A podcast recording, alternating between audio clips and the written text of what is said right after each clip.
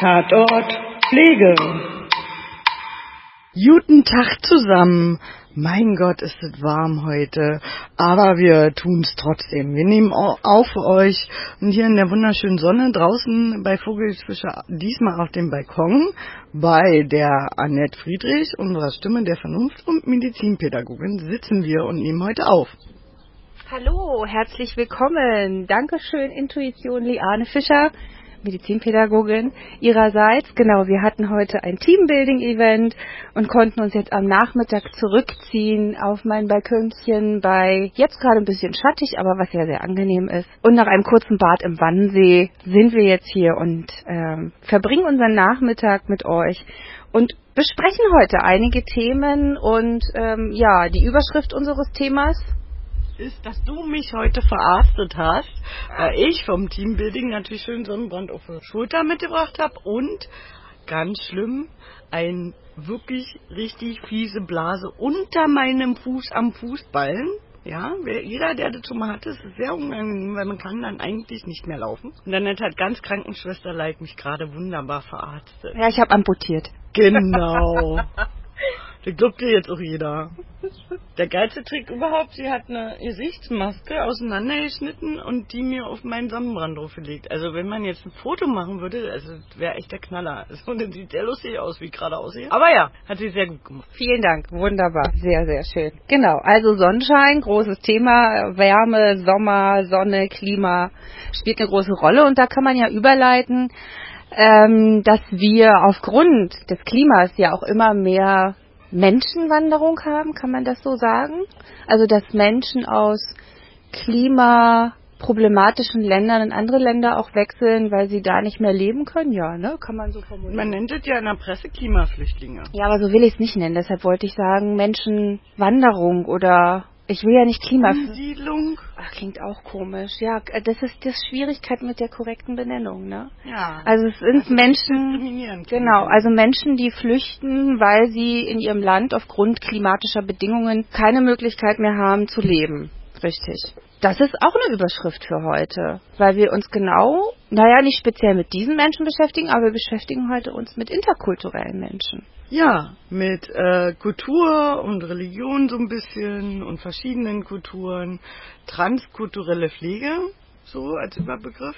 Und äh, wollen halt auch darüber reden, dass wir im, nicht nur im Sinne der neu modernen Diversity äh, darauf gucken, sondern eigentlich, dass es schon immer Thema war in der Pflege.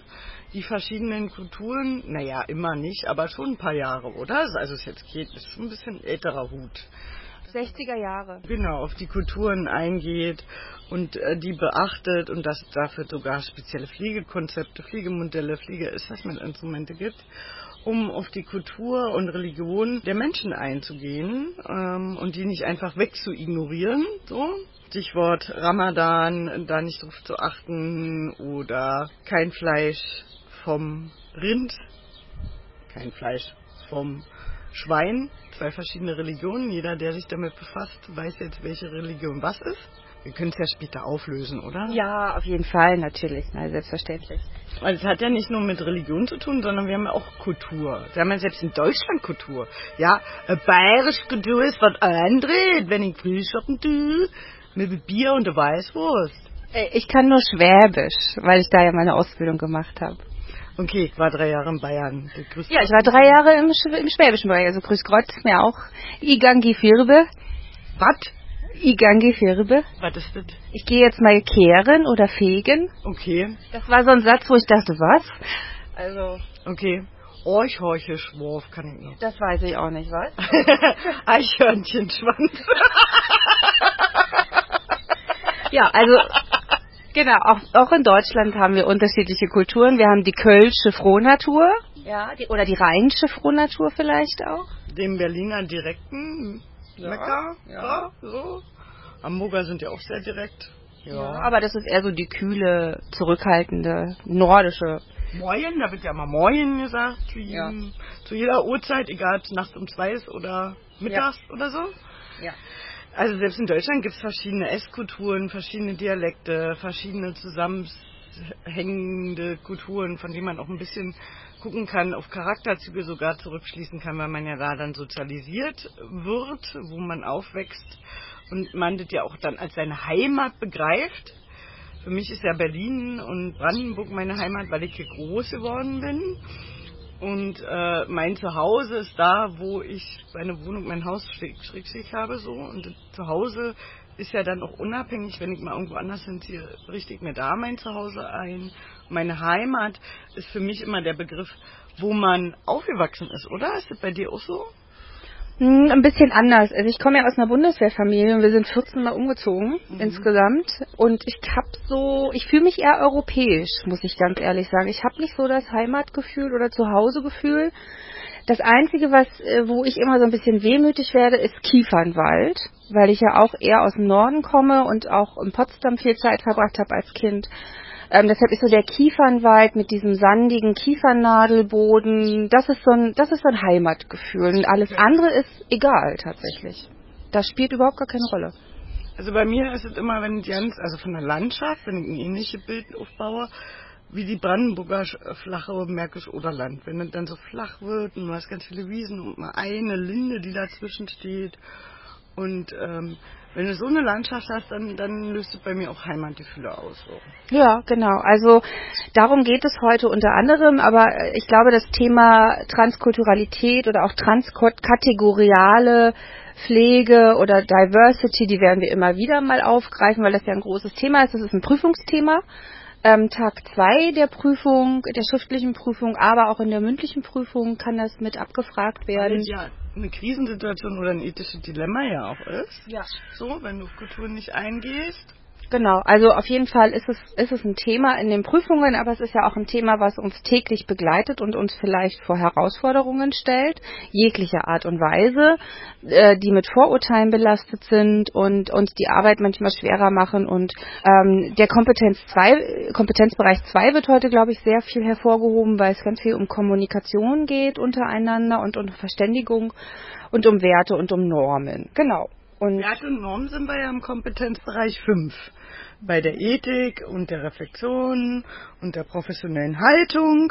Das ist ja alles Kompetenzbereich 5. Nicht nur die Pflegewissenschaft, sondern auch die Ethik, berufliche Haltung und Professionsbildung ist ja Kompetenzbereich 5. Somit. Und äh, rechtlich hast du ja hier auch ein paar Sachen. Ja, definitiv. Na klar, also dadurch, dass ähm, die Gesetze in, in Ländern unterschiedlich sind, ähm, alles, alles Mögliche spielt hier eine große Rolle. Auch wie man, wie man pflegt, wie das Krankenhaus aufgebaut ist. Also in, in den arabischen Ländern ist das Krankenhaussystem, das Gesundheitssystem komplett anderes. Ähm, in, in anderen Ländern genau das Gleiche. Also da ähm, gibt es viel mehr Privatmedizin oder viel mehr Poliklinik-Dasein, dass es immer offen ist. Und äh, Apotheker haben da ganz andere Jobbezeichnungen. Also das spielt schon nochmal einen ganz großen Unterschied. Und man darf auch nicht vergessen, dass es gerade im arabischen Setting oder auch im, ja, im östlicheren Setting, also in Richtung Vietnam, Indien, Pakistan, stopp, keine Altenpflegeeinrichtungen gibt. Genau, das wollte ich gerade Genau. sagen. Ich wollte, mir fehlt nämlich gerade bei unserer Travel-Folge, hört mal da noch mal rein. Ja. Da haben wir das nämlich auch schon thematisiert, dass ja in verschiedenen Kulturen, Vietnam, aber auch Türkei und also alle südlichen Kulturen, auch Ägypten und so weiter, die ja ihre Menschen, ihre Angehörigen selber pflegen Mhm. und auch zur Körperpflege ins Krankenhaus kommen, somit dann ja auch in diesen Ländern die Pflegefachkräfte nur Behandlungspflege machen. Genau, richtig. Also da, das ist schon nochmal ein ganz großer ähm, Punkt, weil ja dann auch die Angehörigen ganz andere Erwartungshaltung haben, wenn der Pflegedienst kommt und die dann ganz erstaunt sind, ähm, dass hier in Deutschland eine ganz andere Pflege geleistet wird zum Beispiel. Genau. Ja, und das ist nicht nur Religion, sondern auch Tradition. Also Mhm. wie in wie vielen Ländern, also Kultur, Tradition und Religion sind drei unterschiedliche Begriffe, die sich überschneiden natürlich und die auch Schnittmengen in ihren Definitionen haben. Und Tradition ist ja immer noch was anderes. Also selbst in meiner Familie gab es Traditionen. Da wurde um 18 Uhr immer pünktlich zusammen Armbrot gegessen und Kartoffelsalat und Bockwurst. Nein, aber auch schon italienisches Essen ja oder mal Nudeln oder Pasta. Ja, aber so eine Tradition ist ja Weihnachten, Kartoffelsalat und Bockwurst. Ja, in Deutschland. Jetzt weiß ich, was du meinst. Ich war noch beim stinknormalen Armbrotessen. Dass es eine Familientradition ist, dass man zusammen Abendbrot gegessen hat und sich vom Tag erzählen musste. In der Pubertät hat man immer ja nicht gesagt, weil man keine Lust hatte, was zu erzählen. Also die Tradition gibt's ja auch in anderen Ländern, aber in den südlichen Ländern, gerade Italien, das du gerade ansprichst, 20 Genau. Uhr. Ich weiß. Genau. Ab 20 Uhr kannst du in Italien erst ins Restaurant gehen, weil du abends sonst vorher da auch nicht kriegst. Und da wird auch lange gegessen und geredet. Und die essen halt sehr spät. Und da gibt's ja auch eine Siesta, so Genau. auch eine Tradition in Spanien und Italien. Also ist nochmal ein anderer Begriff als Kultur und schon nochmal was anderes vom Verständnis. Auf jeden Fall, genau. Das spielt beides eine große Rolle. Ja, und anhand dessen können wir ja, glaube ich, ganz gut so Geschichten erzählen. Das heißt, es macht, glaube ich, ganz Sinn, wenn ich jetzt mit einer Geschichte um die Ecke komme, oder? Oh ja, bitte. Okay, dann ähm, starten wir mal mit der ersten Geschichte. Und da geht es um Frau Ohm. Frau Ohm ist eine gut situierte 75-jährige Patientin. Sie war nach einem Schlaganfall für vier Wochen im Krankenhaus in neurologischer Behandlung. Sie befand sich auf dem Weg der Besserung und erhielt für eine Übergangsphase von zwei Monaten Hilfe zu Hause durch eine Pflegekraft, vor allem bei der Körperpflege. Frau Noah, eine Mitarbeiterin aus Afrika, war für diesen Einsatz vorgesehen. Ähm, sie war Mitte 40 und arbeitete ungefähr seit sieben Jahren in Deutschland. Und jetzt habe ich dir ja ein Foto mitgebracht. Und Oh zwar ja. nicht von der Frau, äh, Frau Noah, sondern von äh, unserer Pflegekraft. Oh, diesmal nicht von äh, dem Pflegeempfängerin, Nein. sondern von der Pflegekraft. Geht ja um die Pflegefachkraft heute. Ach Gott. Erstens, sie hat einen wunderschönen roten Kittel an. Ich mag ja rot, das ist meine Lieblingsfarbe und das steht ihr natürlich auch, weil sie ist ja People of Color, so. Und dann trägt man natürlich auch, Anne zeigt mir schon den Daumen, weil ich jetzt das richtig diverse gesagt habe. Mit ihrer neuen Fachweiterbildung legt sie ja Wert darauf, dass ich das mir auch antrainiere hier. Ja, so und ähm, dann ähm, passt es ja auch zu ihrer Haut. Also ich finde, dass ihr das steht. So, Ja, das wollte ich jetzt gut mal sagen. Ja. Und sie hat auch roten Lippenstift, sie lächelt sehr schön, hat weiße Zähne, sehr sympathisch sieht sie aus. Wunderschöne, dunkle Knopfaugen, das mag ich ja. So dunkle Augen war ja schon immer auch so, fand ich schön, wenn jemand so ganz dunkle Augen hat. Sehr sympathisch und was, was ich interessant finde, sie hat eine weiße Haube auf, So eine Art Turban, ja. eine Art Turban, kann auch was mit der Religion zu tun haben. So. Ja, aber auf alle Fälle jemand, wo man sich auch aufgehoben fühlen könnte. So. Wirkt erstmal sehr, sehr sympathisch. Ja, also kann ich nur sagen, trägt ein Stethoskop noch ums Hal um den Hals. Genau. Ist das schwarze da unten? Äh, oder? Ja, ich glaube, es sieht aus, als würde eine Brille in der Kitteltasche stecken. Mhm. Genau. Ja, also eine sehr, finde ich, hübsche Frau. Die 40 sieht man ihr nicht an, sieht ein Mühe jünger aus. Aber das ist doch oft so. Ja. Will Smith, Will Smith ist doch fast 60 oder so. Müsste Ja, der sieht super jung aus, ne? Also wirklich Wahnsinn, wie lange die so, so jung aussehen. Ich weiß gar nicht, woran das liegt. Also ich finde generell, dass Menschen mit ähm, etwas dünklerer Hautfarbe, also äh, nicht generell, aber also mein Freund äh, hat ja auch eine etwas dunklere Hautfarbe, der sieht auch super jung aus. Also ich weiß nicht, ob es vielleicht auch genetisch bedingt ist, keine Ahnung, aber ja, also man sieht ihr ihr Alter definitiv nicht an. Genau, Frau Noah, wie gesagt, aus Afrika, ist Mitte 40, ist seit sieben Jahren in Deutschland und in den ersten Tagen der Versorgung rief die Schwester von Frau Ohm bei der Leitung an.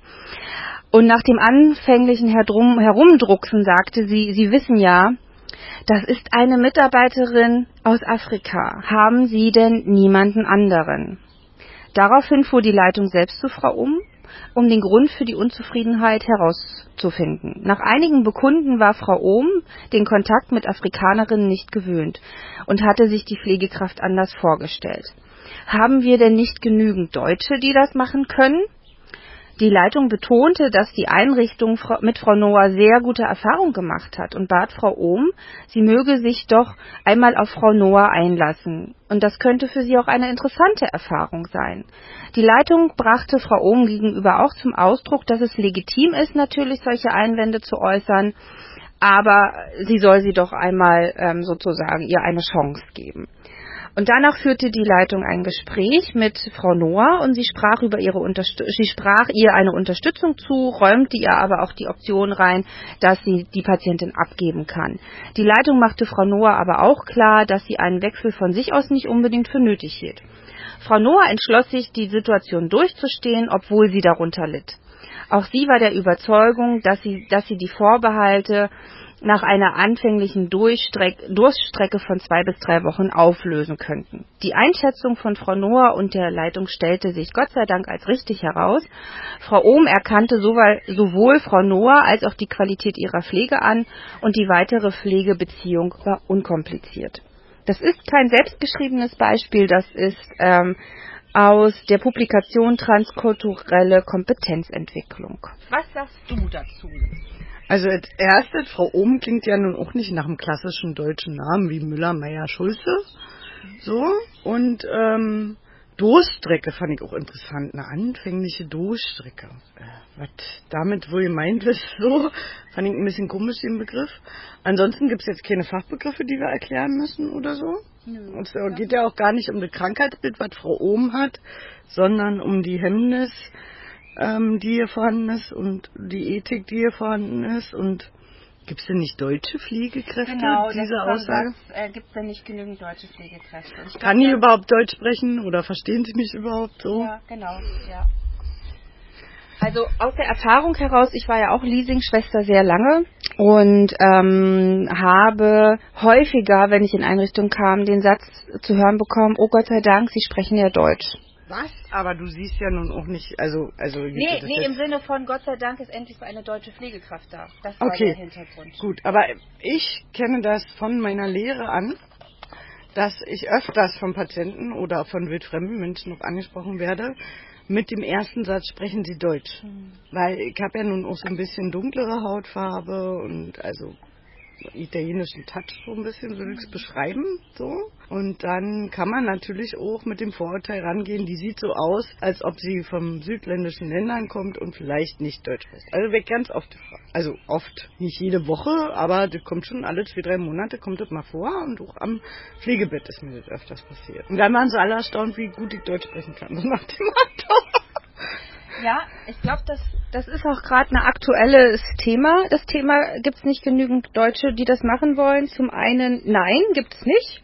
Und zum anderen, ich glaube, jetzt gerade vor kurzem waren doch erst Bundesminister in Brasilien und haben abgecheckt, was in ja, Brasilien ja äh, möglich wäre und wie man das anerkennen könnte und so weiter, oder? Ja, Frau Baerbock ist rübergeflogen und hat da was ausgehandelt in Brasilien, war ja auch in den Nachrichten so und ähm, weiß nicht, was dabei rausgekommen ist, ich habe es jetzt nicht weiter verfolgt, aber gab es ja schon mehrfach, also über den Europäischen Sozialfonds hatten wir ja nun auch aus Spanien, aus Italien, so europäisch wurde das auch gefördert. Dann sind die Drittländer wie Tschechien, Rumänien, Ungarn, dann gab es jetzt eine Riesenförderung, zwei, drei Jahre für Vietnamesen, so, und äh, so, nach dem Motto, und hat immer alles nicht ganz so gefunzt, muss ich mal sagen, so. Oft ist es ja dann die Prozentzahl, die wirklich hier bleibt und dauerhaft in Deutschland arbeitet, ist bestimmt nicht so hoch in wie in der Pflege arbeitet, nicht so hoch wie erhofft. Da gibt es ja auch verschiedene Studien drüber dass meistens die Zahl, die wirklich bleibt, bei zwischen 15 und 20 Prozent bleiben. Also ist schon eigentlich ein schlechtes Ergebnis. Also ein Medikament würde man damit nicht zulassen. So. Und äh, dann probiert man es nochmal mit einem anderen Land. Es ist auch ein bisschen unlogisch. Vielleicht sollte man mal grundsätzlich an die Wurzel des ja, Problems genau, so. Da wollte ich gerade hin, ja. ja, dachte ich mir. Na los, dann wo wolltest du hin? Bitteschön. Ja, also ich glaube, die Wurzel des Problems ist zu einem, sind zu einem die Rahmenbedingungen, ähm, und weil es, weil es halt lockt, ähm, dass wir Pflegefachkraftmangel haben, kommen halt, springen halt auch viele auf das Schiff auf und wollen hierher. Und ich habe ja ganz lange mit vietnamesischen PflegeschülerInnen gearbeitet und wenn man denn so Indien ist jetzt auch gut. Indien ja, ja und hab, äh, wenn man die so ge gefragt hat, so begrüßungstechnisch und wie sie sich das hier so in den nächsten Jahren mit der Ausbildung vorstellen und so, dann waren ganz häufig Antworten, ja in fünf Jahren habe ich aber einen Blumenladen oder in fünf Jahren habe ich ein Restaurant.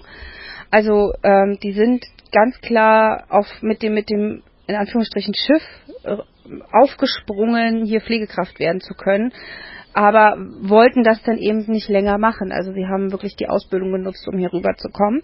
Was auch okay ist, habe ich gar kein Thema mit. Problem ist damit aber nicht gelöst. Also ich habe gar kein Thema damit, dass wir hier Menschen ausbilden, die auch nicht lange in der Pflege bleiben. Kann ich total verstehen, weil auch nicht jeder Deutsche bleibt lange in der Pflege, wenn er hier die Ausbildung macht. Das darf ja jeder frei selbst entscheiden. Aber das Problem ist damit nicht gelöst und es gibt ja immer wieder Diskussionen, dass ja Menschen aus dem Ausland geholt werden, damit die Preise niedrig bleiben können. damit der Lohn nicht hochsteigt. Weil man kann ja Menschen mit Migrationshintergrund beziehungsweise mit ähm, ja aus anderen Ländern weniger Geld bieten. Also die, die, die freuen sich ja schon über die Hälfte des Gehaltes so ungefähr. Das ist ja eine, eine Idee. Die doch zu Hause ihre halbe Familie trotzdem noch mit. Ja, richtig, aber trotz alledem ist das ja ein Riesengeld, Batzen, den sie hier plötzlich bekämen. Und das ist ja ein Punkt, womit die Politik ein bisschen spekuliert, dass man die Löhne niedrig damit halten kann. Und der weitere Punkt ist eben, ja, dass man eben nicht an die Wurzel muss, dass man nicht an den Rahmenbedingungen etwas ändern muss. Also ich habe ja gegenteilige Erfahrungen auch gemacht, äh, weil wir hatten in der Klinik noch richtig, also jetzt nicht mit Auszubildenden, hatten wir ein großes Projekt mit spanischen ähm, Pflegekräften und die haben ja studiert. Also da clasht ja dann wieder das Professionsverständnis aufeinander. Ähm, und dass man denen wirklich Grundkörperpflege nochmal beibringen musste.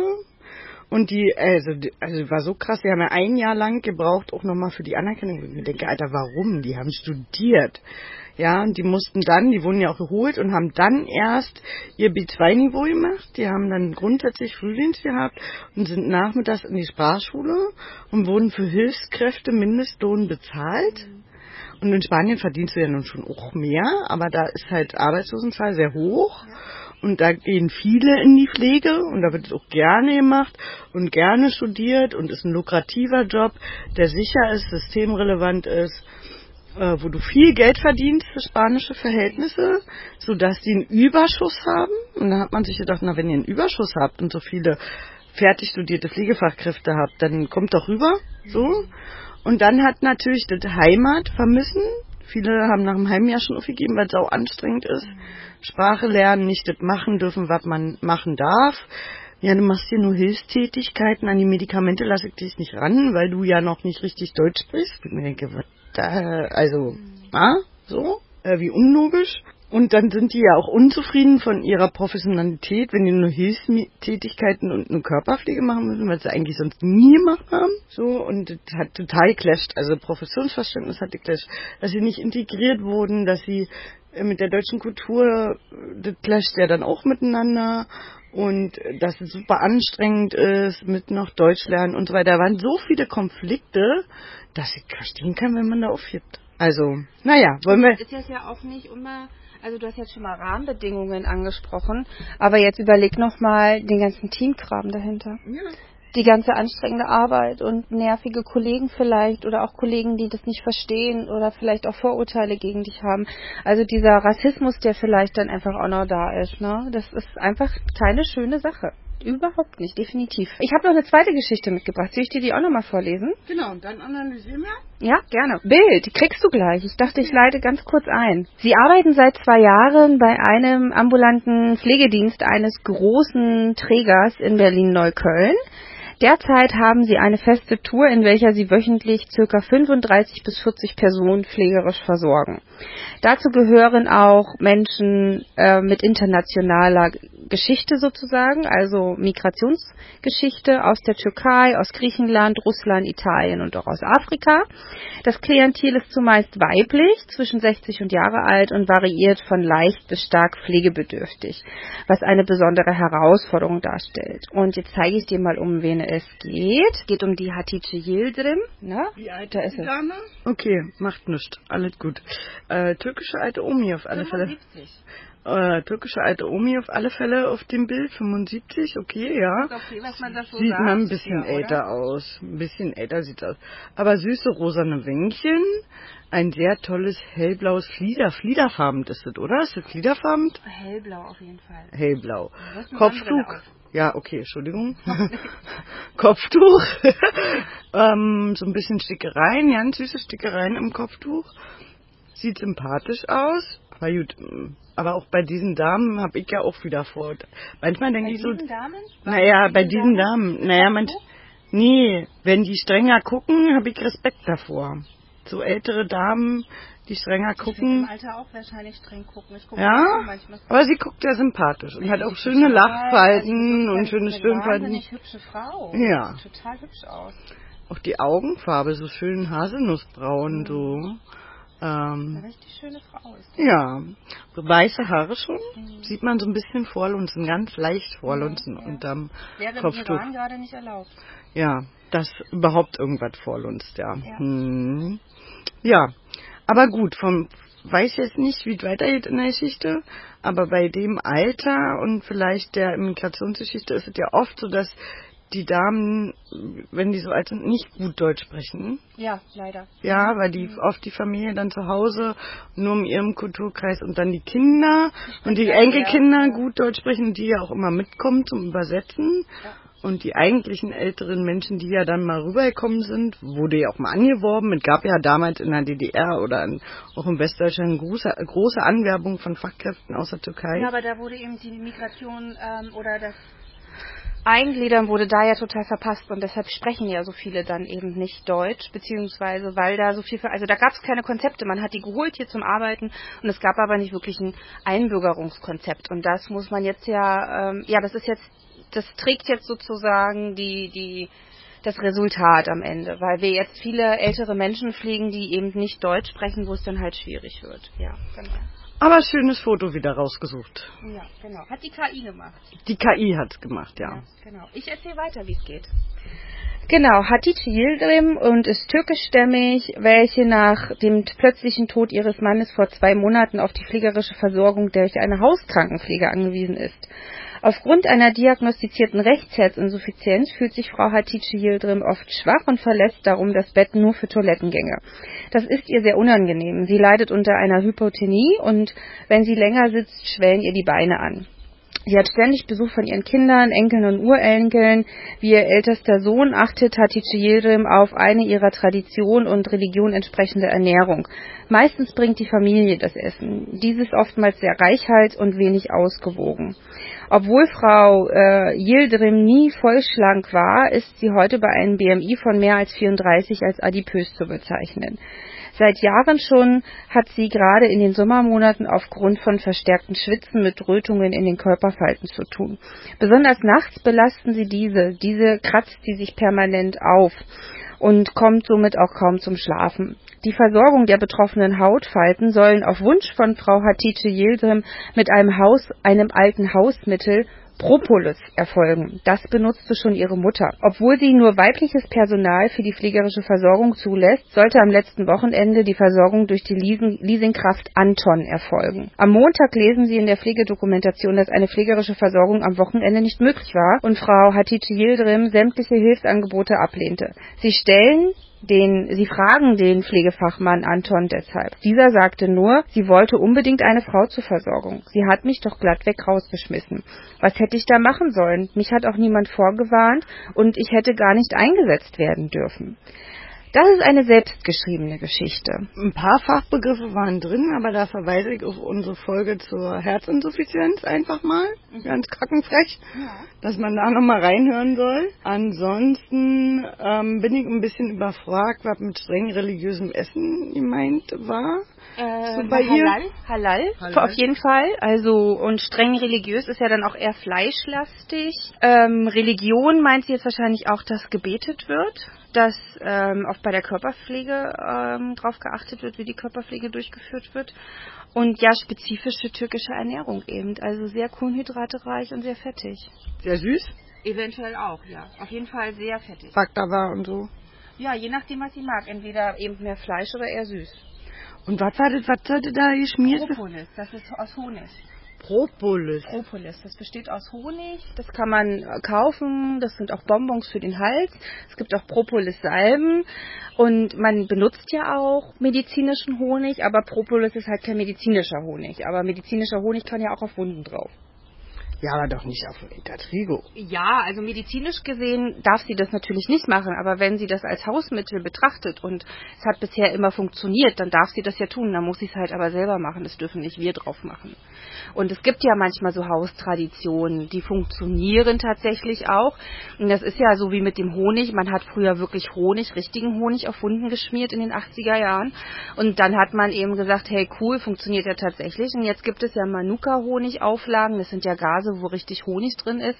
Und das sind dann auch antibiotische Auflagen. Also warum nicht auch Manuka-Honiggase zwischen die Bauchfalten legen, wenn sie sich da einen aufgekratzten Intertrigo zugezogen hat. Also die Variante geht ja. Oder bin ich jetzt total falsch? Man, also kommt drauf an, wie das aussieht. Wenn sie sich ja. das aufkratzt, entzündet ist und schon nässt, würde ich schon eher dann noch zu anderen Varianten greifen, so wie Silbergas und das auch erstmal trocknen, weil der Honig macht ja auch eine extreme Feuchtigkeit und die Keime fühlen sich dann ja erst recht wohl. Die sind genährt, die mhm. Nährstoffe und Süßigkeiten für die ganzen schönen Keimchen und schön einen feuchten Mutterboden, so nach dem Motto, wo man noch mehr Keime produzieren kann, muss ja die Wunde dann auch erstmal trocken kriegen. Also ganz typisch für Intertrigo heißt ja auch, dass du wirklich nur Mullgase runterlegst, damit trocknen kann die Haut und äh, nicht dieser ständige Feuchtigkeit, Feuchtigkeitsmilieu vorhanden ist. Von dem her würde ich das beim Intertrigo so oder so ein bisschen ja, aber das ist ja Ihr Wunsch und dem können wir nicht nachkommen. Aber, aber man könnte ja beraten, dass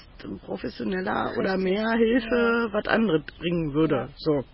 Ja, entgegengesetzt ihrer Tradition halt beraten. Aber das kam mir jetzt so durch irgendwie in dem Fallbeispiel, dass sie schon relativ gut sagen kann, was sie möchte. Also muss sie ja relativ gut Deutsch sprechen. Ja, auf jeden Fall ist bekannt, was sie sich wünscht. Ja, sie ist, es ist ihr bekannt, was sie sich wünscht. Also es ist eine gute Pflegeanamnese passiert. Die Frage ist halt, kann sie das wirklich selber? Also rausgeschmissen hat sie ihn, aber das kann ja auch einfach, kann ja auch einfach sein, dass sie die Tür, Tür vor der Nase zugeschlagen hat. Also da muss ja nicht unbedingt äh, Sprache dazu gehören. Da geht ja auch Mimik und Gestik ganz gut. gut.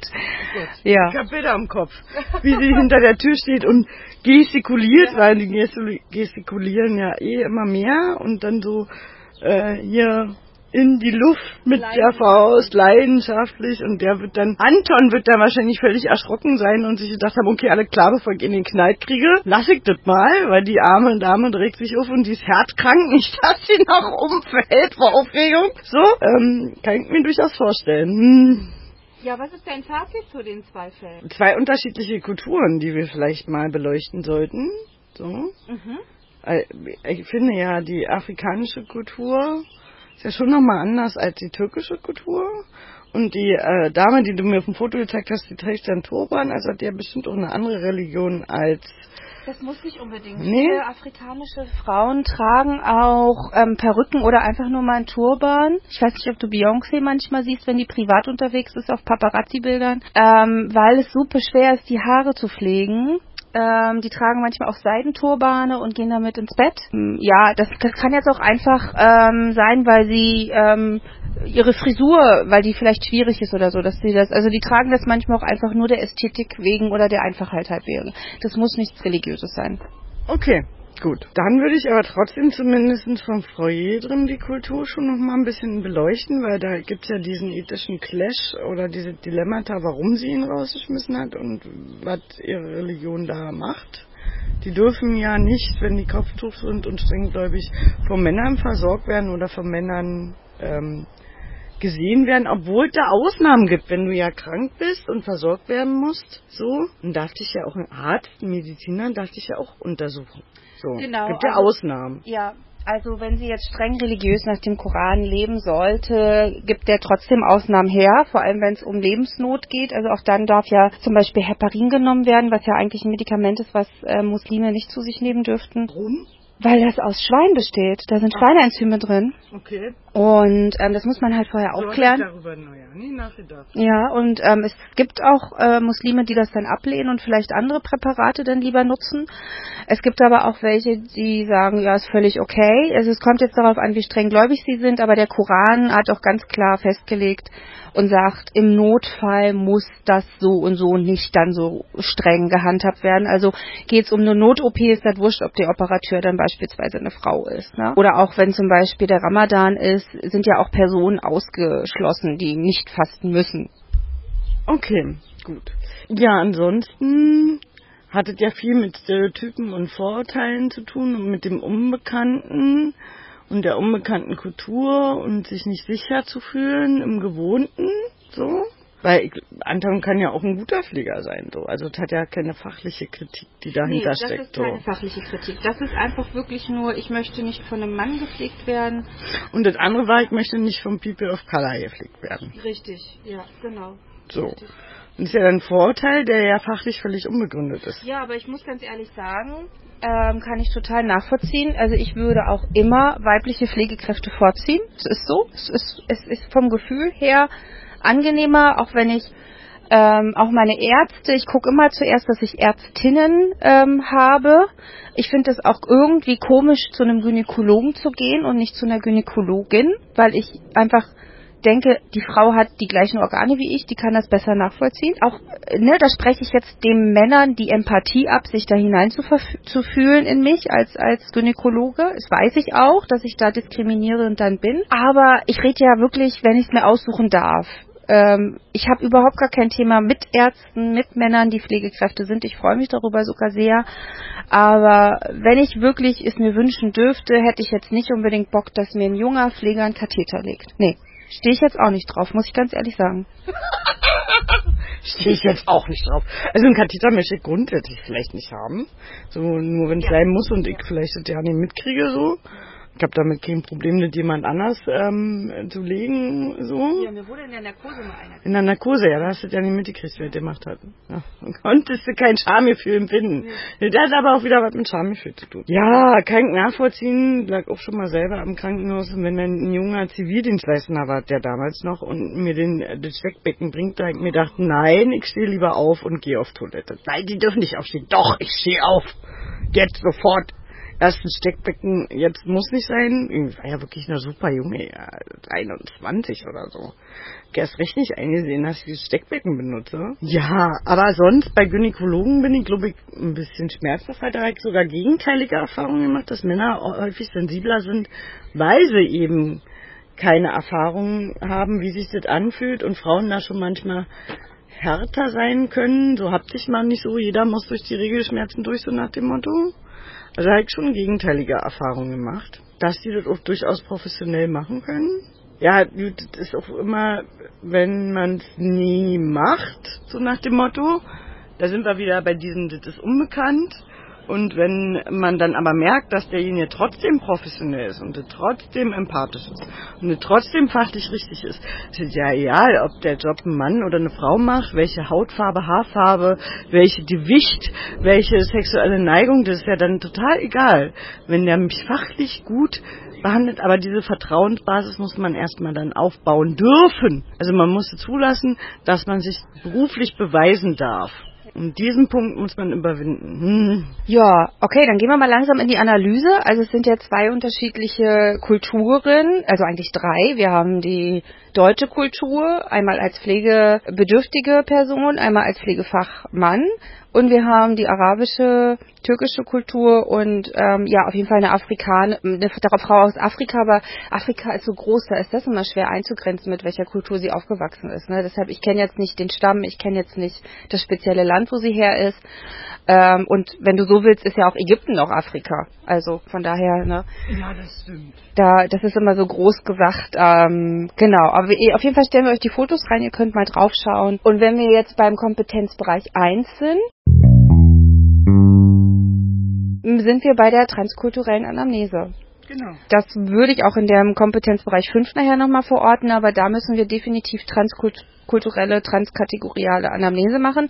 Und da gibt es mehrere Möglichkeiten. Wir können Madeleine Leininger nehmen, die ist aus den 60er Jahren und ähm, hat das Sunrise-Modell entwickelt und hat eine relativ große Anamnese gemacht. Die hat über 25 Kulturen erforscht. Über 40 Jahre hat es gedauert, und bis sie das Pflegemodell fertiggestellt hat. Hat aber eine Wahnsinnsarbeit für uns Pflegekräfte erledigt. Und es gibt von Edward Kiel ein, ein, eine Anamnese und es gibt von Dagmar Domining oder ja doch Domning, ähm, transkulturelle Anamnese. Da hat sie das Modell von Madeleine Leininger aus den 60er Jahren genommen und nochmal überarbeitet. Und das ist jetzt gerade so das Aktuellste, was auf dem Markt ist. Ähm, und wenn ich mit meiner Weiterbildung fertig bin, würde ich da auch gerne nochmal ein bisschen was weitermachen. Mal gucken, was und wie. Und das würde ich euch bestimmt mal später erzählen. Aber genau, erstmal transkulturelle Anamnese spielt eine große Rolle, beziehungsweise und soziale gehörte alles mit rein. Transkulturell umfasst die komplette anthroposophische, also Menschenbild, kulturell, ökonomisch, religiös. Ähm, es ist alles mit dabei. Also Sunrise-Modell ist ja riesig und umfasst alle Bereiche des Menschen. Das Sunrise-Modell hatten wir schon. Mal. Das hatte ich mal vorgestellt als mein Lieblingsmodell in unserer Spezialfolge. Und würde aber bestimmt nochmal Dagmar Domning demnächst in irgendeiner anderen Folge, wo wir über Transkulturalität nochmal sprechen, nochmal genauer beleuchten. Ja. Auf jeden Fall ist da alles mit drin. Also jegliche Variante, ob das jetzt ökonomische Bildungsniveau ist, ähm, der soziale Status, die Religiosität, der Spiritualität, alles gehört damit hinein. Genau, da wäre ich verortet. Und wenn wir jetzt schon bei Pflegediagnosen sind, dann wäre ich bei Angst oder Vertrauen, das fällt mir jetzt auch wieder so ein. Macht und Hierarchie. Macht und Hierarchie, Unsicherheit, Abhängigkeit. Ich bin ja Abhängigkeit, ich bin ja abhängig von meiner Pflegekraft. Und der Hatice Yildirim möchte nicht von einem Mann, möchte nicht von einem Mann gepflegt werden und will sich da abhängig machen und überfordert sein. Und Frau Ohm möchte, ähm, ja, fühlt sich mit einer anderen Kultur nicht wohl. Also da, das wären so meine Gedanken geht mit. Also die ganzen Emotionen wären jetzt hier die Pflegediagnosen, die vorrangig sind, egal ob Frau Ildrim auch jede Menge körperliche Pflegediagnosen hat durch ihre Herzinsuffizienz. Und beim ersten Fallbeispiel hatten wir ja gar nicht so viel zum Krankheitsbild, so. Bei Ach, Frau Orem, gut, also bei Apoplex sind es auch zahlreiche körperliche ähm, Pflegediagnosen aufstellen, aber im Sinne der Transkulturalität sind ja die ganzen Emotionen hier vorrangig. Was du alles schon gesagt hast, ich brauche die jetzt nicht wiederholen. Für mich ist noch der Rollenkonflikt drin. Ist so. der schon an der 1 mit dabei? Ja, das ist eine Pflegediagnose nacheinander. Ah, ja, okay, ja, sorry. Hm. In der Rolle beeinträchtigt sein, in der Sozialität beeinträchtigt sein, und dann kommt es ja darauf an, hast du einen Willen zur Verbesserung? Ja. Und ein Wissensdefizit ist auch eine Nanda-Diagnose? Ja, die ist da, definitiv, weil ähm, einmal kulturell bedingt und einmal äh, entgegengesetzt der Männer oder die Offenheit. Ne? Und eine gestörte Pflegefachkraft, ähm, Pflegeempfängerin-Beziehung. Ja. Man kennt es ja auch unter Arzt-Patientenbeziehung oder Therapeuten-Patientenbeziehung, aber eigentlich finde ich die Begriffe auch veraltet, so. Ja. Erstens sind sie nicht Gender, zweitens umfassen sie nicht alle Menschen. Deswegen sage ich jetzt mal Pflegefachkraft, Pflegeempfängerinnenbeziehung, die ist gestört, so. Das wären jetzt noch so Diagnosen, die ich dazu packen würde. Ja. Wollen wir dann gleich rüber? In den, Kom in den Kompetenzbereich 2, ja. Ja, weil wenn ich Emotionen als vorrangige Prioritäten, egal ob Angst, Überforderung oder den Rollenkonflikt oder die Beziehung oder die Autonomie, dann muss ich ja auch immer als Wegemaßnahmen Kommunikation und Beratung statt irgendwelche Bewegungsübungen und Prophylaxen. Weil wie kann ich Emotionen handeln oder ein Wissensdefizit oder einen Rollenkonflikt auflösen, indem ich kommuniziere und berate? So, und damit sind wir automatisch dann im Kompetenzbereich 2. Wozu würdest du denn kommunizieren und beraten? Soll ich die Frage gleich beantworten? Äh, ich würde nämlich erstmal ein Kommunikationsmodell aufmachen wollen. Na, dann mach. Okay. Schulz von Thun ist, glaube ich, perfekt geeignet im Sinne von, wir hören auf unterschiedlichen Ohren. Und da wir jetzt noch aus unterschiedlichen Kulturen sind, hören wir, glaube ich, richtig viel und falsch auf unterschiedlichen Ohren. Also die Öhrchen sind richtig gestört, wenn ich das so sagen wollen würde. Ich würde das Eisbergmodell aufmachen. Ja, finde ich auch passend. Und gewaltfreie Kommunikation nach Rosenberg. Absolut. Weil ja ganz viel Gewalt sein kann in einer Äußerung, ohne dass man das vielleicht gewalttätig gemeint hat. Also, also verletzend sozusagen auch sein könnte, ne? Also verletzende Kommunikation. Haben Sie keine deutschen Pflegekräfte mehr? Ganz genau. Hat man jemanden verletzt. Ganz genau, das ist dann. Man, also die, die, hat sich ja vielleicht auch so gefühlt, als ob ihre, ihr die Profession abgesprochen wird. So nach dem Motto, sie kann nichts. Also so hätte ich mich gefühlt. Mhm. Ja, ich hätte, also wenn ich empathisch bin und mir sagt jemand, haben Sie keine andere Pflegefachkraft, würde ich sofort denken, irgendwas stimmt mit meiner Fachlichkeit nicht. Ja, wenn ich, ich glaube, ich, ich kann mich ja nicht in Menschen, also mit, also People of Color versetzen, weil ich das nicht habe, das, ähm, die Erfahrung. Aber ich glaube, wenn man ein People of Color ist, dann denkt man auch sofort an die Hautfarbe. Also ich habe ja in meiner Fortbildung ähm, Menschen dabei, die People of Color sind. Die haben das auch so erzählt. Also wenn denen irgendwas entgegenkommt, egal von welcher Art und Weise, dann denken sie als erstes an den Rassismus dahinter. Sie denken gar nicht an ihre Professionalität. Ja, kann ich verstehen. Kann also kann auch nur berichten von ähm, Nicht-Muttersprachlern, dass sie auch oft denken, das hat mit ihrer Aussprache oder ihrer nicht guten Sprachkenntnissen zu tun, so. Und ähm, oft hat es ja gar nicht mit dem Fachwissen oder dass man unprofessionell arbeitet zu tun, sondern wirklich mit dem Vorurteil, mit der Hautfarbe, mit der anderen fremden Kultur, mit der man sich nicht auseinandersetzt. Ich persönlich mag das ja, andere Länder bereisen, wirklich die Kultur angucken, mich mit anderen Menschen unterhalten, zusammenzukommen, zu verstehen, wie der andere tickt so. Und dann ähm, findet man ja in der Regel auch einen Konsens. Irgendeine Gemeinsamkeit findet man ja immer. Irgendwas, keine Ahnung, die gleiche Musik, die man mag oder äh, ähnliche Klamotten oder die gleiche Lieblingsnagellackfarbe oder so. Ja, wir gucken uns gerade wieder an, weil wir ähnliche Nagellackfarben haben. Oh Gott, es ist warm hier auf dem Balkon, echt. Annette, es ist schwierig zu denken bei der Wärme. Ich verquatsche mich gerade, glaube ich. Ja, dann äh, hole ich dich wieder zurück. Weg Gut. von der Nagellackfarbe hin zum Kommunikationsmodell. Genau, also beim Eisbergmodell ist es ja oft so, dass man sagt, also man hat ja die Spitze nur und hat ja viel liegt wie bei einem klassischen Eisbär unten drunter. Und deswegen finde ich das auch ziemlich gut für diesen Kulturkonflikt. So, Annette redet sich schon auch zu, weil es so warm ist. Und unter unter der Wasseroberfläche, der Großteil des Eisberges ist ja, der hat eine andere Sprache, eine andere Aussprache, einen anderen Dialekt, er hat eine andere Kultur, ist anders sozi- sozialisiert, hat ein anderes Rollenverständnis und und, und, und, und, und, und, und, eine andere Tradition. Und das liegt ja alles, das sehe ich ja noch nicht mehr. Aber was ich natürlich als vorrangig sehe, ist, er sieht anders aus. Und davon schließe ich ja dann vielleicht gleich auf all das, was vielleicht mir auch unbekannt ist. Deswegen habe ich ans Eisbergmodell gedacht. Ja, passt. Macht Gut. auch Sinn. Kommunikationsmodelle. Jetzt haben wir Beratungsinhalte. Jetzt kannst du meine Frage beantworten. Okay. Ähm, was würde ich beraten? Also ich fand das eigentlich schon ganz gut, wie die Leitung das gemacht hat, dass, mal, dass es darum nochmal geht, mit ihr ein Gespräch zu führen und ihr auch das offen zu halten, das abzuwählen. Äh, und sie hat ja so ein bisschen versucht aufzuklären. Das hat ja auch am Ende was gebracht. Und bei der Hatice Yildirim, da würde ich eher beraten zum Thema Ernährung, Wundverbände und Krankheits Krankheitsbild, aber ich würde jetzt nicht beraten zum Thema Männer und Pflege, weil das braucht es, glaube ich, nicht. Also sie hat den Wunsch, nicht von einem Mann gepflegt zu werden und dementsprechend muss das, denke ich, auch berücksichtigt werden. Da brauche ich nicht beraten. Das, hat, das ist für mich null Beratungsinhalt. Nee, also ihre Kultur und ihre Religion mit 72 war die ja, glaube ich, braucht, braucht man jetzt nicht mehr thematisieren. So. Und man sollte sie auch re respektieren, dass da kein Anton kommen kann. Es gibt sehr viele in Berlin türkisch spezialisierte Pflegedienste, was natürlich schade ist, dass es kaum andere gibt. Hat mal vor mir Gespräch gesagt, dass wir das unbedingt mal auch thematisieren wollen.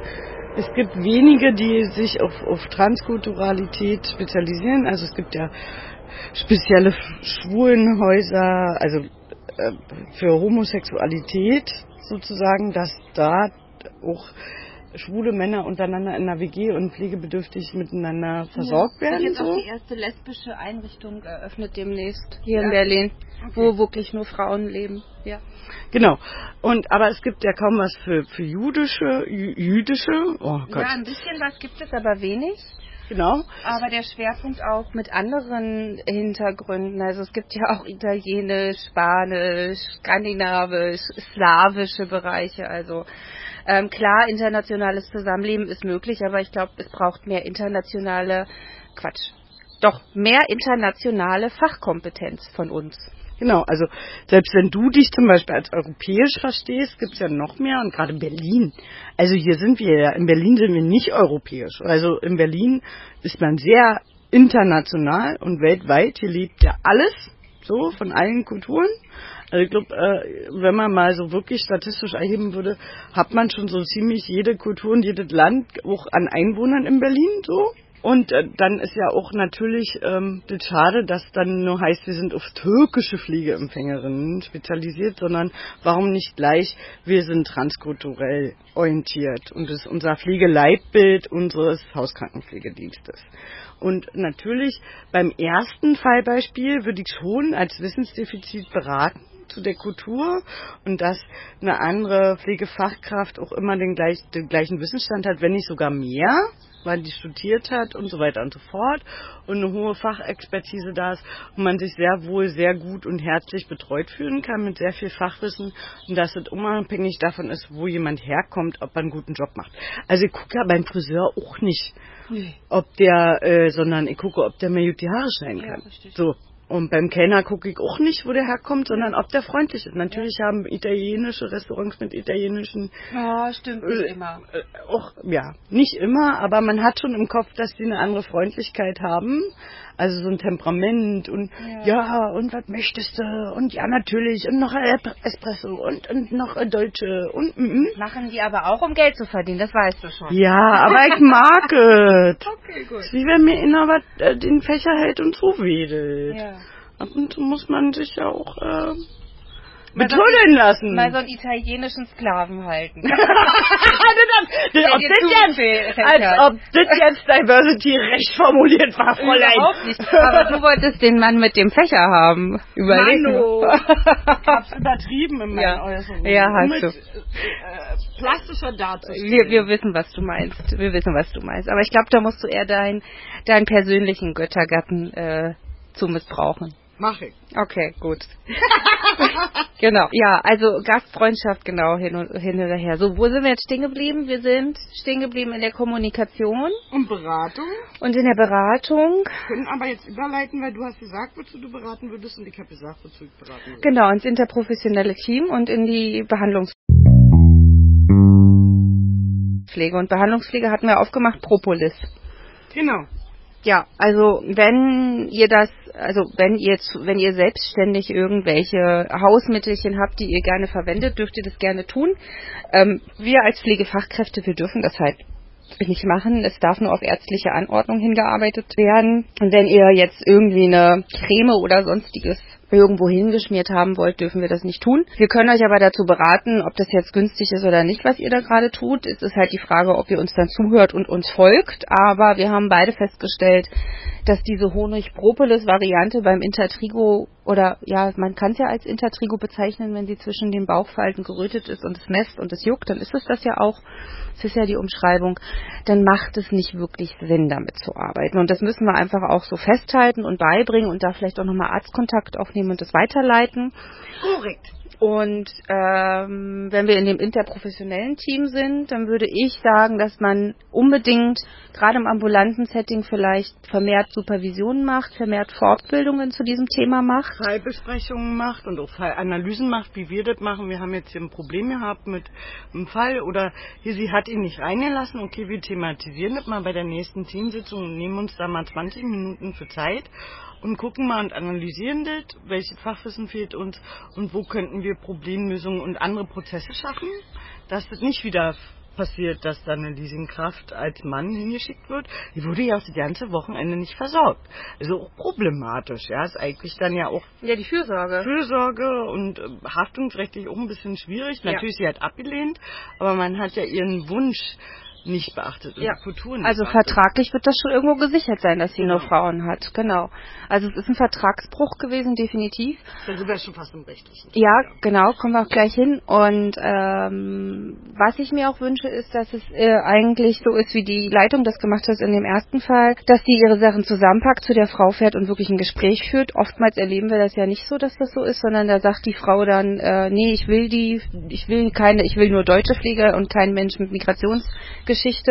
Und ähm, und dann sagt die Leitung, ja, ist in Ordnung. Und dann wird dann keiner mehr geschickt, anstatt wirklich mal das Ganze aufzuarbeiten. Und das finde ich schon schön, dass das aufgearbeitet worden ist. Und es sollte es auch zukünftig passieren. Also, dass die Leitungen da bitte auch an ihre Kompetenz bitte denken. Und ansonsten interkulturelle, intertranskulturelle, kategoriale Fortbildung. Das ist ganz, ganz wichtig. Das muss immer mehr passieren, damit wir uns untereinander einfach besser verstehen und mehr Wissen haben, weil wir beide stellen ja gerade fest, wir haben ja auch nur so ein Halbwissen über die türkische Pflege. Wir haben auch nur Halbwissen über die arabische Pflege, über die afrikanischen Kulturen weiß ich, weiß ich so gut wie gar nichts. Da fehlt mir einfach, da fehlt mir einfach auch an Wissen, um da wirklich gut pflegen zu können und Missverständnisse aus dem Weg zu räumen. Und ähm, da muss man ran. Ganz einfach. Und da helfen nur Fortbildungen. Absolut. Und ich finde, da haben wir den Bereich ja auch schon gut beleuchtet. Deswegen würde ich jetzt mal den rechtlichen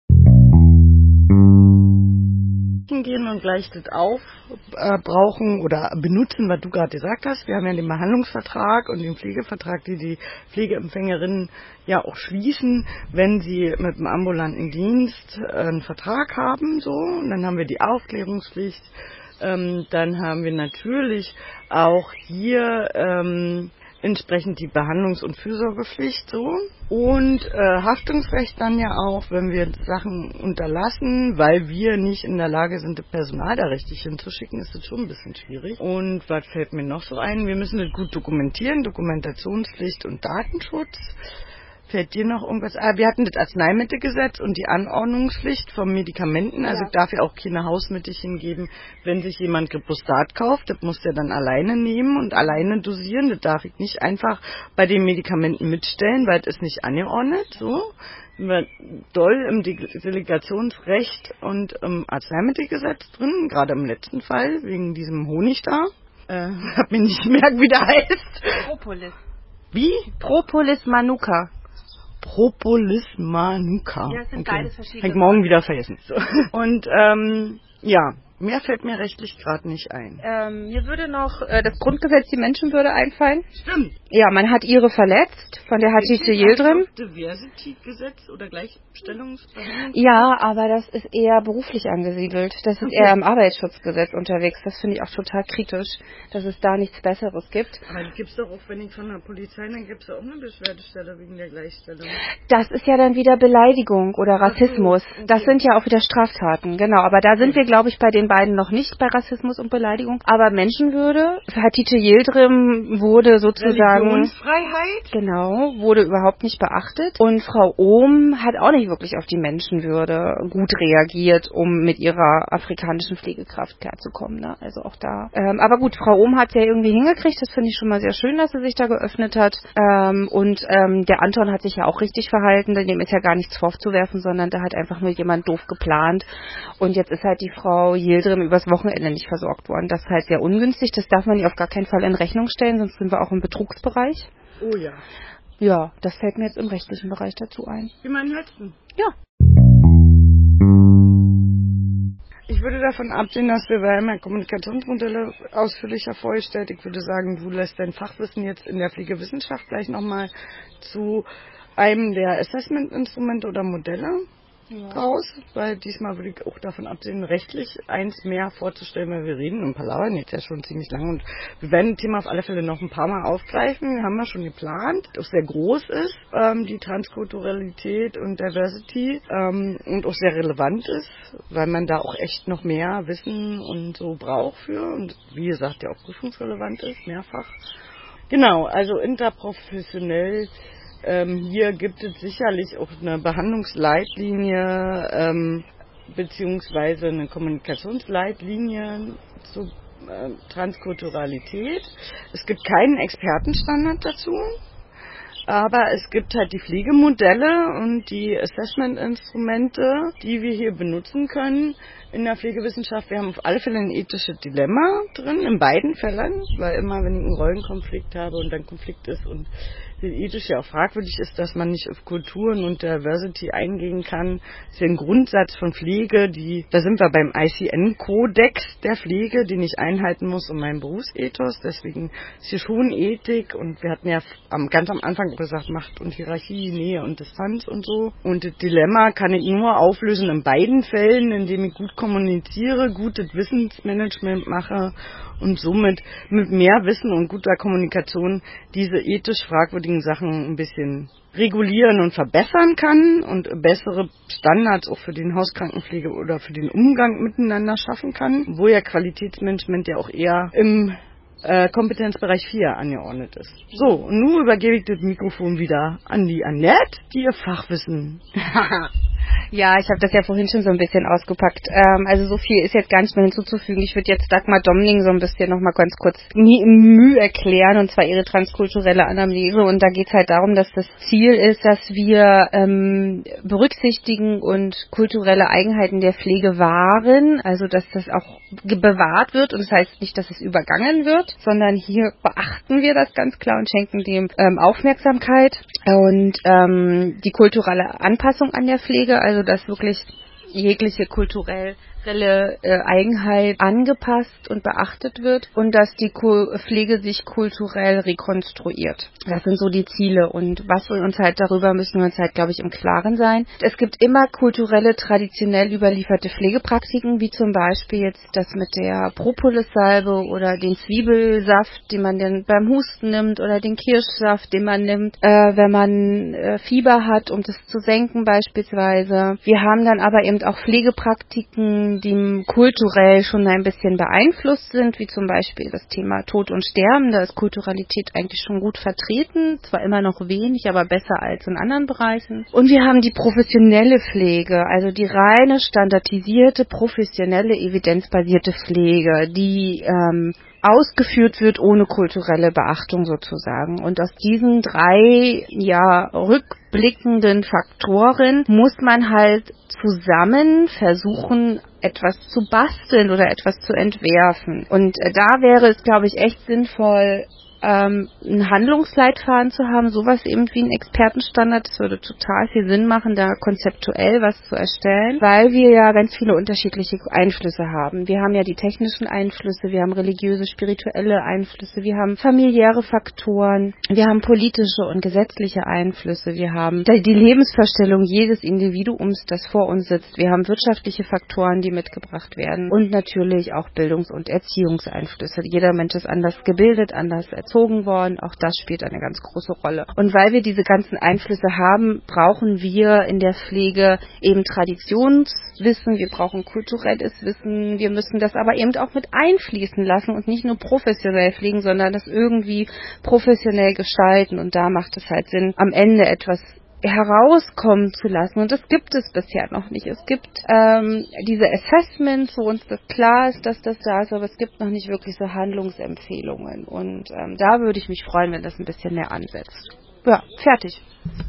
Wunderbar, dann sind wir am Ende und ich darf wieder wunderbar Applaus, Applaus, Applaus. Zusammenfassung. Die Zusammenfassung. Kompetenzbereich 1. Wir haben gesagt, in der Pflegeanalyse, wie gesagt, wir benutzen die entsprechend kulturell sensiblen Assessment-Instrumente. Wir gucken in der Pflegeanamnese implizit nach Transkulturalität, Kultur, Tradition und Religion, Soziologie, Soziale, die Füge und so weiter und ähm, gehen darauf ein, um wirklich individuell auch nach Wünschen und Bedürfnissen zu gucken, weil teilweise war es ja dann auch gut dokumentiert bei Frau Irrim, dass man schon nach den Wünschen geguckt hatte.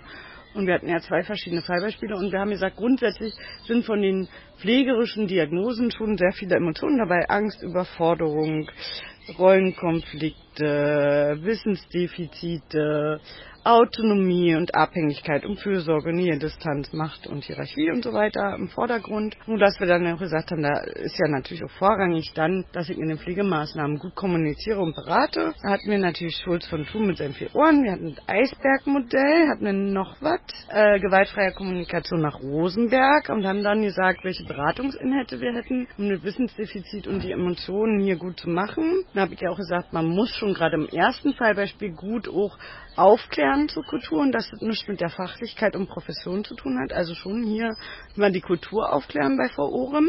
Und im zweiten ja. Fall um, genau, und im zweiten Fall Beispiel bei Frau Irem muss man das Team aufklären, eher zur Kultur, dass man die beachten muss und dass das nicht mehr so geplant wird mit äh, einer männlichen Pflegefachkraft. Und wie man da noch weiter darauf eingehen kann, dass sie nicht einfach nicht versorgt wird. Und natürlich haben wir auch, ähm, sonst hat Annette ja auch noch offiziell zu verirren zur Wunde, weil sie ja da ihr traditionelles so und zur Ernährung müsste man sie aufklären. Da waren wir ja schon eher bei den körperlichen Diagnosen von verirren. Aber um diese Transkulturalität mit ihren Pflegeproblemen zu erfassen, müsste man schon genau dazu beraten. Im ersten Fallbeispiel eher die Pflegeempfängerin beraten, dass sie die Pflegefachkraft eher akzeptiert. Und im zweiten Fallbeispiel schon eher das Team ähm, beraten und schulen, dass man auf die Wünsche schon eingehen kann, weil eine 72-Jährige ändert man jetzt nicht mehr, weil das ja auch mit tief mit ihrem Glauben und ihrer Religionsfreiheit zu tun hat. Somit leite ich gleich über intraprofessionell Supervision, Fallbesprechung, Fallanalysen. Dem Arzt müssten wir am zweiten Fallbeispiel Bescheid sagen wegen diesem Honig. Ich, ich habe es mir wieder nicht gemerkt, wie heißt, aber es ist royal. Dächtes Prinzip ist warm. Ja, ist meine Ausrede jetzt. Und dann dritter Bereich war ja hier am wichtigsten Menschenwürde und die Religionsfreiheit und die Aufklärungspflicht und die Behandlungsverträge, dass man dann sonst Vertragsbruch macht. Vielleicht noch Haftungsrecht.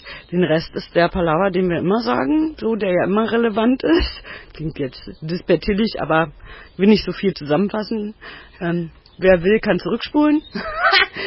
und im letzten Kompetenzbereich haben wir gesagt, es gibt keinen Expertenstandard dazu. Es gibt natürlich Kommunikationsmodelle und natürlich auch eine Empfehlung zur Kommunikation in der Transkulturalität im medizinischen Kontext. Aber Annette hat jetzt natürlich die äh, speziellen Pflegemodelle hier ausführlicher erzählt, die da waren. Mein Gedächtnis. Transkulturelle Pflege nach Dagmar Domning. Gut. Und Madeleine Leininger. Madeleine Leininger. Genau, Sunrise-Modell. So. Also Annette unterrichtet halt auch viel und ist auch irgendwie auch so ein bisschen deine Leidenschaft geworden, auch wenn du das als Schülerin nicht ganz so toll fandst. Da bin ich natürlich auch schon ein bisschen raus, wenn ich jetzt nicht ständig unterrichte oder eigentlich nahezu nie unterrichte. Deswegen habe ich das Mikrofon mal weitergereicht, um mein Wissensdefizit auszugleichen und Annette zu nutzen. ich habe ja immer den rechtlichen Part, den ich dann erläutern muss. So, wir sind am Ende Gelände und natürlich kommt noch der nette Werbespruch, den Annette jetzt macht.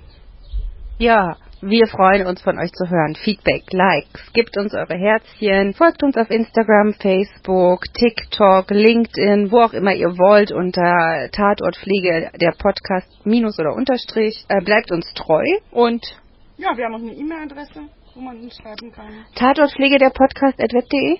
Genau. Ja. Genial. Macht Werbung für uns. Überall. Empfiehlt jedem, dass er mal reinhören soll.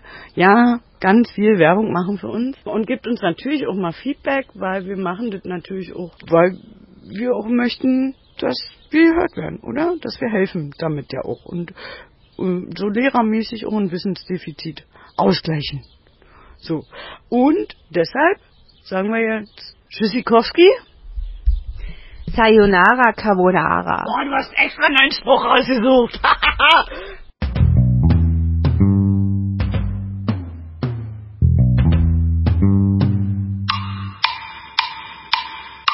Tatort Pflege.